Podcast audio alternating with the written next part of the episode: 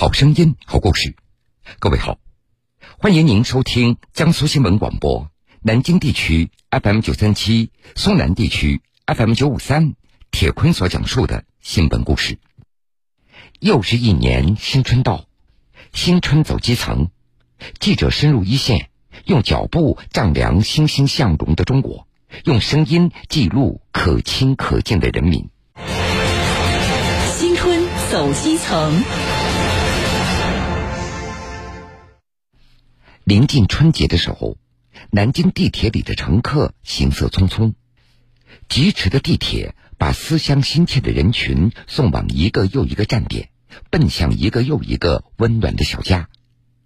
可是，在行色匆匆的人群中，有些人注定无法和家人团圆，他们守着自己的战友，也守护着这座城市的安宁。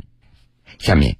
我们就跟随记者来到南京市公安局地铁分局特巡警大队警犬中队，听一听警犬训导员和他们的亲密伙伴是如何度过这个春节的。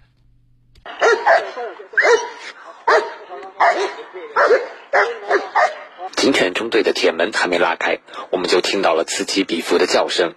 当我们一步步靠近，警犬小家伙们一个个都站起身来，对着我们使劲儿的叫。这急促的叫声不是来自家犬的欢迎，而是警犬的职业习惯。每当有陌生人靠近，他们一定会使出浑身的力气，向训导员报告可能出现的险情。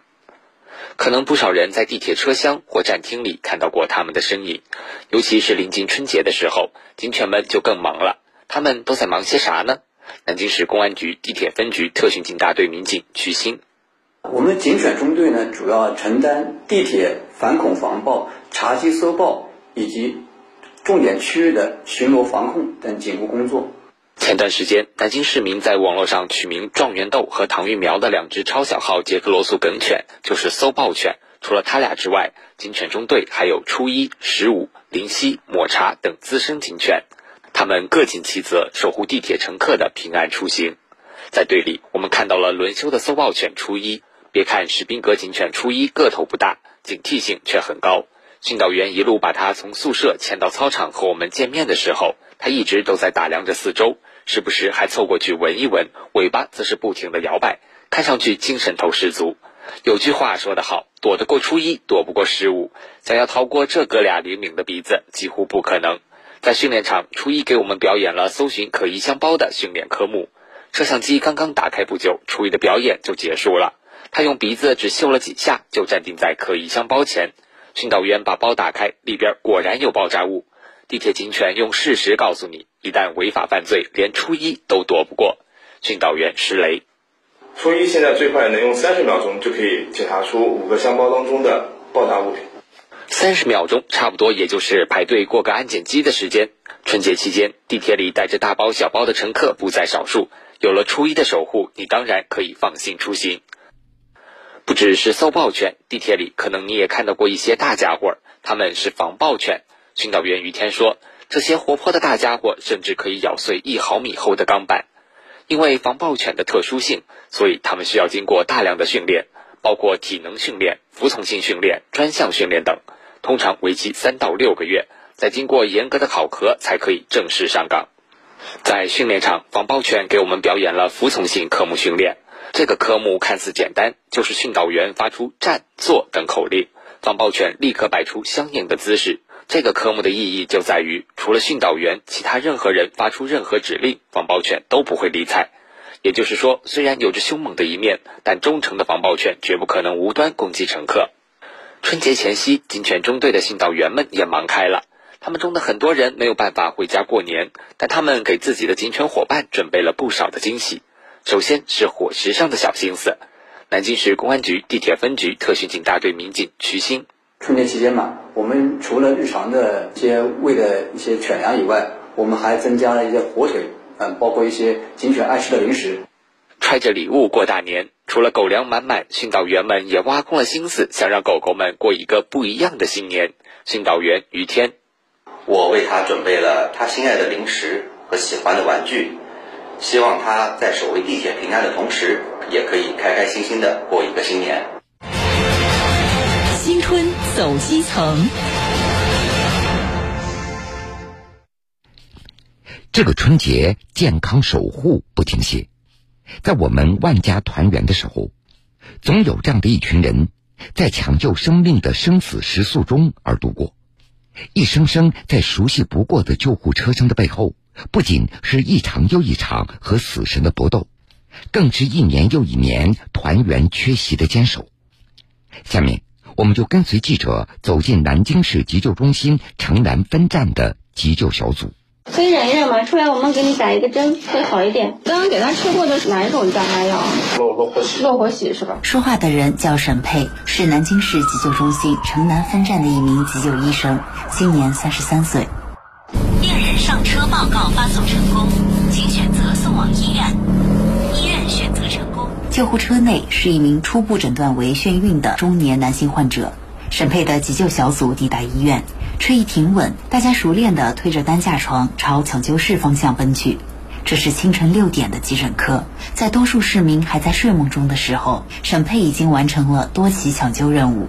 沈佩说：“今年春节假期，从早上八点到第二天早上八点，二十四小时值班，每班四人，急救小组成员实行轮班制。今天这个夜班，沈佩有三次都是在返回急救站的途中就接到新的急救任务。”春节期间，虽然我们排了二十四小时，但是其实相对来说比平日的出勤只会更忙。除了你平时疾病类的情况之外，你会更多的遇到一些意外的情况。呃，基本上没有停下来的时候。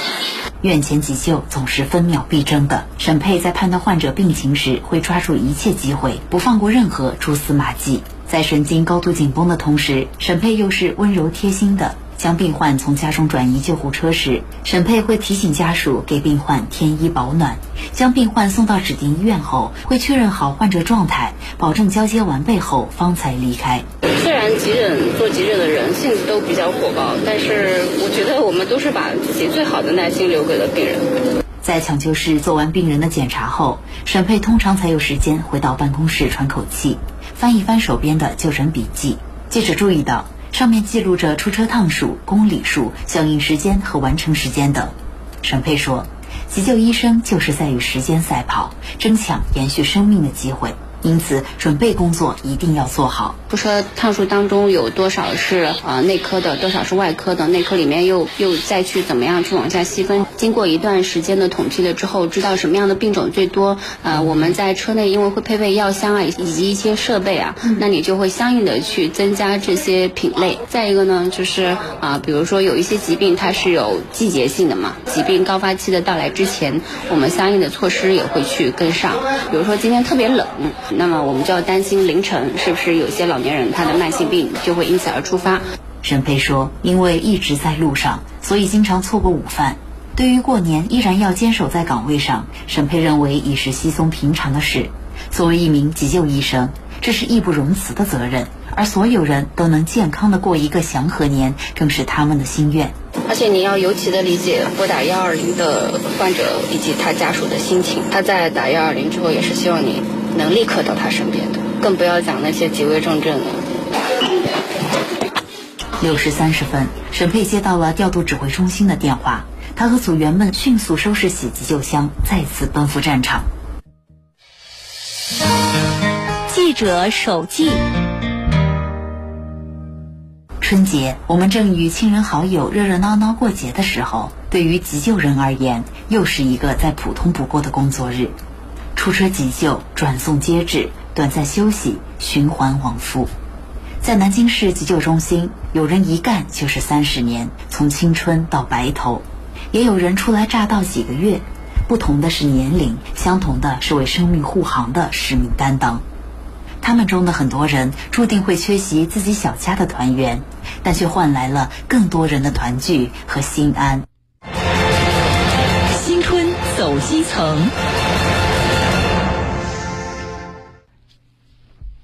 自从长江重点流域十年进步的工作开展以来，长江的生态是越来越好，而这也离不开一线渔政执法人员的辛勤的工作。下面，我们就跟随记者以及泰州市渔政执法支队的执法人员唐海生，去看一看他们是如何守护长江的。我们是泰州渔政支队的，我们看看你们船上有没有携带禁用渔具的，好不好？哦，我头上没有，我从来不搞。那帮我带我们看一看吧。一月二十号，唐海生和队员们乘坐快艇在长江江苏泰州高港段巡查，做好长江江苏泰州段一百二十三公里的进补工作。这是泰州市渔政执法支队执法人员日常工作的一部分。唐海生和几名队员来到高港停泊区，对停泊在此的商船进行检查，发现船主们都能自觉遵守禁止携带禁用渔具进入禁渔区的规定，而这也得益于渔政执法人员的长期宣传和执法检查。唐海生，每检查到一条商船，我们都要登记，都要发挂这个传单，告诉他们商船呢，就是说不能携带这个禁用渔具到我们禁渔区来。整个的太州江呢，就是全禁的，一个来回用我们这个小艇的话，正常呢要到六个多小时。除了日常执法检查，高科技的技术手段也被运用起来。长江江苏泰州高港段沿岸二十多公里，设置了十三个高清全景摄像头和两个雷达，构建了高空瞭望监控平台。唐海生向记者演示，通过雷达可以扫描到附近水域的船只，查看具体情况。一旦有可疑人员进入禁钓区域，高清全景摄像头摄入之后，也会在监控室内自动语音报警。发生人员滞留到警，有有报警了，报警了，你看啊。当天晚上，记者跟随唐海生乘坐快艇在江上巡查监督。近四个小时的巡查过程中，虽然天气寒冷，冷风嗖嗖，但每到一处有船舶停留的地方，他都要用探照灯查看情况。夜里出来检查，一个震慑作用，还有一个叫预防作用。码头啊，还有停泊的商船啊，我们都会用探照灯或者用电筒照一照，就是告诉他们，我们渔政正在检查。从二零二零年一月一号起，长江江苏泰州段实行了为期十年的常年禁捕。如今两年过去了，禁捕工作卓有成效，长江生态也越来越好。执法检查中，一名船主深有感触。他说：“近来多次看到江豚的笑脸，鱼儿也越来越多。他们时常能看到渔政执法人员日夜巡查的身影，他们更加深刻地认识到长江禁捕的重要性，同时也会自觉规范自己的行为。”我们知道的，到这个携带不携带，我们是一个真正的知道。今天来了，现在知道了是吧？现在知道，对，真的肯定很好了。现在有时开船鱼都从船上跳了，这鲈鱼上次他们也有跳过的。作为一线渔政执法人员，唐海生从业近三十年，常年吃住就在江边船上。虽然地方偏僻，条件艰苦，一年难得回几次家，但是他把这当成了一生的事业。我们平时都住在船上，我一年三百六十五天算的话，三百天肯定是走走的。通过我们的努力吧，就是说，长江的水质更清了，鱼更多了，都可以看到一群一群的鱼在跳呢。说我们不苦，肯定苦，但是为了这个禁渔嘛，就是尽一份力，肯定有意义啊，给子孙留一口饭碗，让子孙能看到我们长江里面这么多物种嘛。记者手记。从二零二一年五月份泰州市渔政执法支队成立以来，唐海生带领队员们处理了长江以及内河水域非法垂钓、捕捞等各种案件一百一十多起，打非治违、三无船舶整治等行动取得了显著成效。这是他们牺牲了许多休息时间换来的丰硕成果。只要有情况，无论刮风下雨还是酷暑寒冬，他们都要第一时间出动。我曾问唐海生，每天在江边待着是否觉得孤单？他的回答是不。因为每天和队员们在一起，工作忙碌而充实，这已经填满了他的生活。以长江而言，他们是一群默默无闻的守护者，而正是许许多多这样的守护者，让长江的生态变得越来越好。向他们致敬。好了，各位，这个时间段的新闻故事，我们先为各位讲述到这儿。半点之后，新闻故事精彩继续，欢迎您到时来收听。